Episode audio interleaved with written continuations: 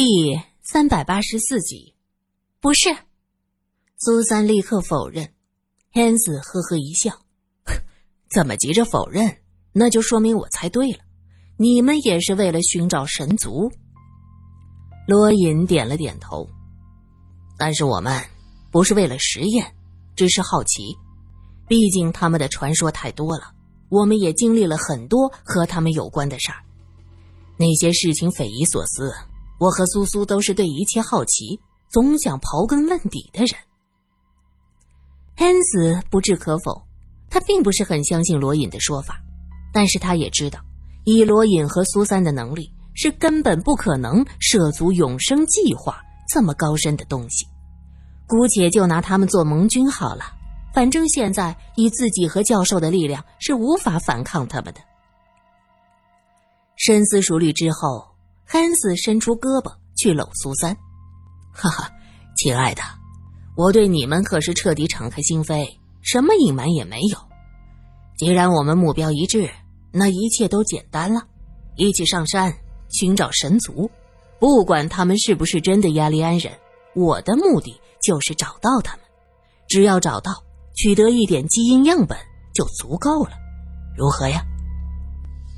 苏三被汉斯搂在怀中。想挣扎，可是随后想到躺在毡房中的那个生物学上的父亲，这么多年一直渴望父亲的怀抱，温暖宽厚，像是最安全的港湾。可是他一直都知道，这只是他想象中的港湾，那个现实中的父亲永远都不属于他。苏三心里一酸，靠在汉斯怀中，深深的吸了口气，将泪水都咽下去。他接着抬头，目光坚定。我不管你们出于什么目的，我只想看看神族。至于那个人，既然当初他抛弃了我，我们之间早就画了句号。这话是说给自己，也是说给毡房中的教授听的。此时，夕阳彻底沉入雪山下，天空中显现出深蓝色，星星格外的璀璨。银河蜿蜒，林小姐他们已经支好了帐篷，远远的招手喊道：“点篝火，有吃的没有？”篝火点起来，黄红色的火焰在跳跃，火舌卷着树枝，逼波作响。打猎是难不住这些西康汉子的，拎着枪出去转了一圈，很快哒哒哒的马蹄声响起，旺堆将一只黄羊丢下来，嘴里嚷嚷着。养了东标的，肥美呀！说这话的时候，他悄悄瞟了林小姐一眼，下巴一扬，神气活现。嵇康汉子最喜欢浪漫情爱，这一路上就只有两个女性，他知道苏小姐是动不得的，那就只剩下这个林小姐。一路向西，一群荷尔蒙暴涨的西康汉子，这俗话怎么说来着？当兵整三年。看到老母猪像貂蝉，何况林小姐气息高高，还是个高鼻梁大眼睛。虽然脸上细纹看得清清楚楚，可毕竟是个如假包换的女人呢。路上来段艳遇，那也是极好的。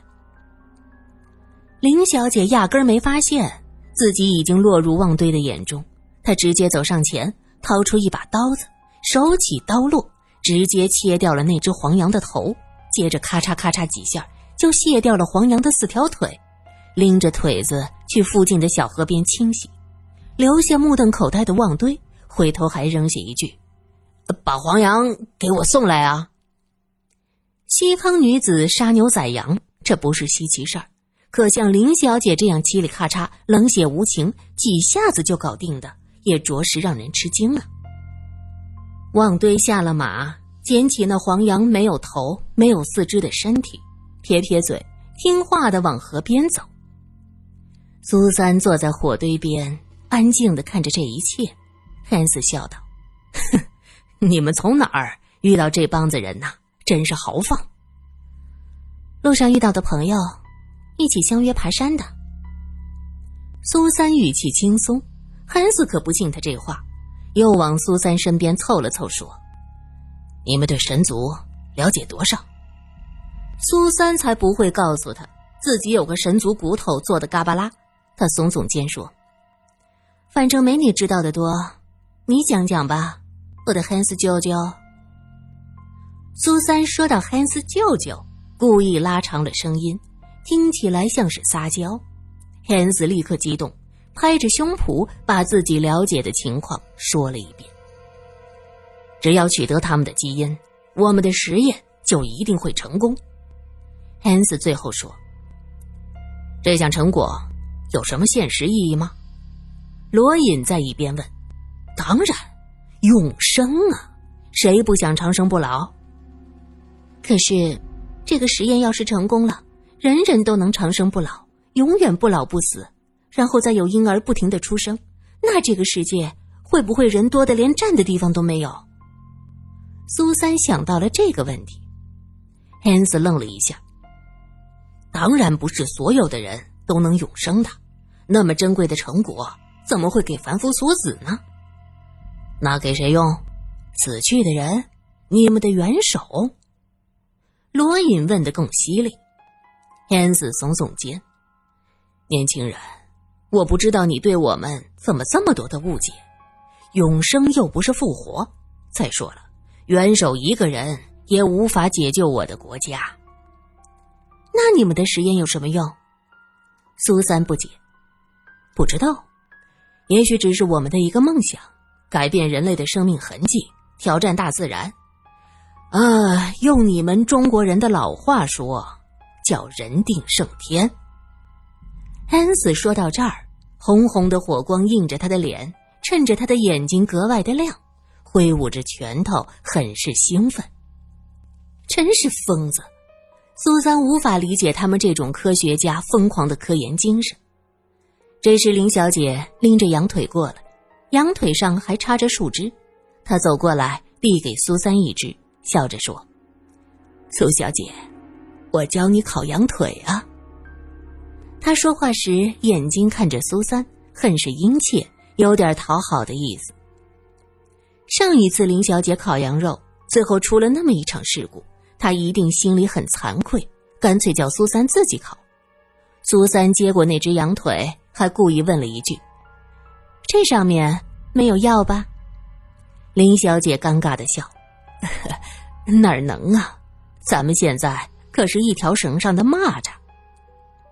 苏三也笑了，开个玩笑。林小姐，你现在这汉语说的可真好，连俏皮话都说的这么麻利。呵，那是在汉地久了嘛。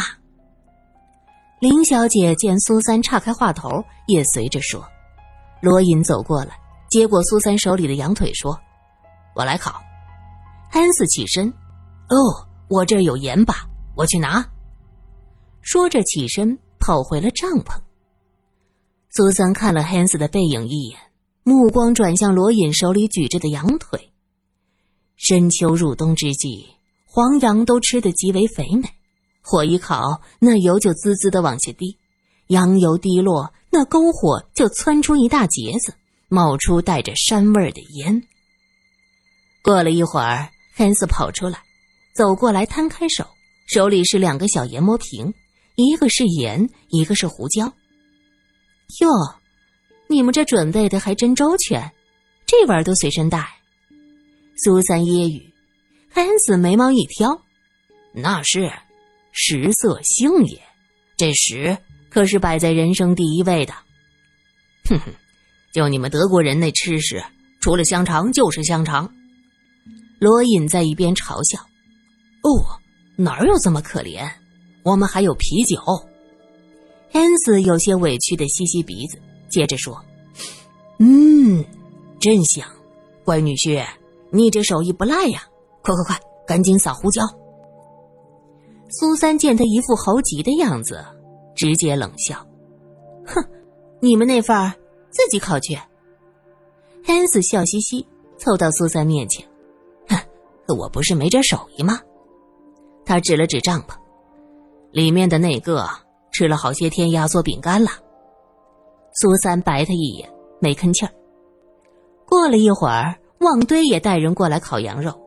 一个藏人用树枝穿了几块肉，烤了一会儿，旁边几个藏人抢着要吃，那人叽里咕噜说了几句藏话，林小姐呸了一声：“呸，不要脸！”苏三问：“他们为什么抢那肉吃？在说什么？”林小姐急忙说：“啊，那些粗鲁的家伙，狗嘴里吐不出象牙。苏小姐，别搭理他们。”苏三觉得奇怪，那串肉哪有这么大的魔力？让他们争着吃。他睁大眼睛仔细一看，借着火光看清了那串肉。苏三呀的低下头去，脸红红的，心里也想着：这些人，呸，不要脸。原来那串肉啊，是黄羊的羊鞭和蛋。那几个人吃着那东西，还冲着林小姐挤眉弄眼。林小姐恼了，手里的羊腿也烤得差不多了。便起身拉着苏三就往一边走，苏三巴不得离开这个暧昧的环境，跟着林小姐就走。他们坐下来的时候才发现，原来走到了那个帐篷前。林小姐用小刀子将羊肉切开，给了苏三一大块。苏三刚要吃，就听见帐篷传来悉悉嗦嗦的声音，是教授在找什么东西。林小姐又切下一块肉递给苏三。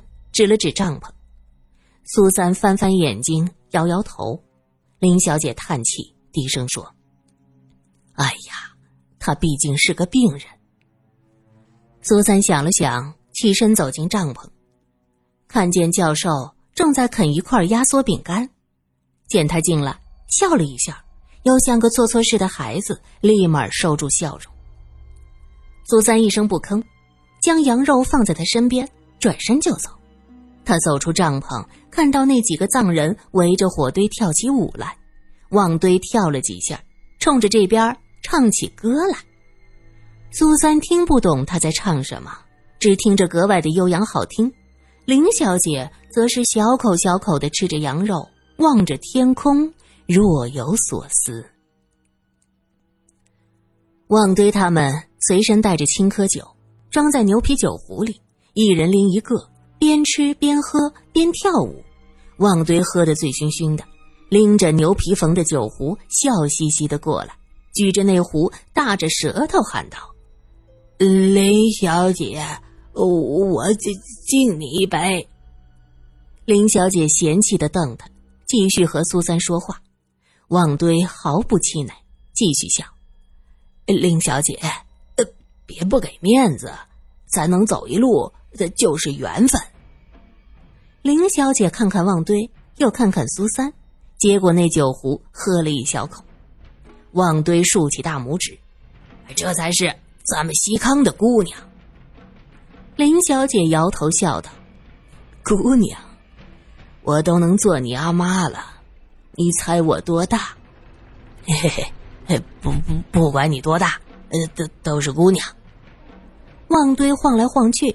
嘴里嚷嚷着：“呃，林小姐，好好说话，你别晃嘛。”苏三笑：“ 你呀，喝多了。”罗隐坐在火堆边，看旺堆在那晃悠，便走过来搂着旺堆的肩膀：“旺堆兄弟啊，你喝多了。”旺堆嚷嚷着：“我没有，没喝多。”林小姐将手里的牛皮酒壶递给罗隐，冷冷地说：“哼，这个小东西，不知道发了哪门子疯。我要是有儿子，比他小不了多少。”说到这儿，自己都忍不住扑哧一笑。都秋天了，还骚情的要命。围着篝火的几个汉子嗷嗷的起哄，对着他们这边嘴里不知道喊着些什么。苏三问：“他们说什么？”林小姐啐了一口：“呸！一群无赖，别搭理他们。喝多了就发春。”苏三知道那些人说的一定不是好话，也就不再问，靠着帐篷看着天上繁星点点。罗隐扶着旺堆走过去，将旺堆交给那些西康汉子，把手里的酒壶也扔给他们。汉子已经在自己的帐篷外搭好了另一个帐篷，挥手叫苏三过去。苏三拉着林小姐走出去，汉子说道：“那些混小子睡他们的帐篷，你们俩睡这儿。啊，罗先生和我们一起睡。”罗隐则说：“不行，我得保证他们的安全。我们三个在一个帐篷。”没等当事人发言，汉斯摇头：“哎呦，不行不行，这可不行！孤男寡女怎么能？”苏三想不到他这副金发碧眼的样子，思想却这么老封建。什么叫孤男寡女？我们三个人好不好？苏三叫道。不单是为了安全，苏三的心里也很抗拒罗隐和教授走得近。一想到他们在同一个帐篷，呼吸着狭小空间的空气，他整个人都不舒服。汉斯无奈，只好给自己找台阶。呃，对对对对。安全第一，不过罗先生，你可不能啊！罗隐没搭理他，大步的走向西康汉子们，和他们商量晚上怎么轮着值夜。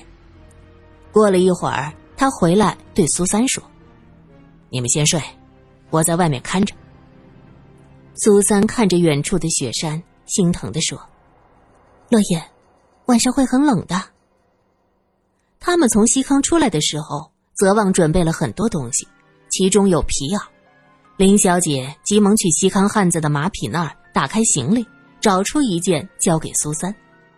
苏三抖了一下皮袄，吸了吸鼻子，啊，那么大的毛皮味儿！你们西康的皮子都这么大味儿啊？林小姐笑道：“呵，西康人消制皮子，加我们特有的药，会让皮子软和些，那气味儿就顾不得了。”我们自己是闻不到的。现在苏三算是明白，那几个西康汉子身上难闻的气味是从哪儿来的，就是这种皮子味儿，又中和了烟草、酒、新山的羊肉味、酥油味。毕竟他们几个人的衣服已经穿得油亮油亮的了。苏三嫌弃的捏着衣服递给罗隐，故意提高了声音：“要是有古龙水就好了，这味儿。”太难闻了。站在一边的黑安子立刻钻回帐篷。苏三冲着罗隐眨眨眼，罗隐摇着头：“你呀。”很快，黑安子出来，手里拿着个小瓶子，古龙水。他献宝似的交给苏三。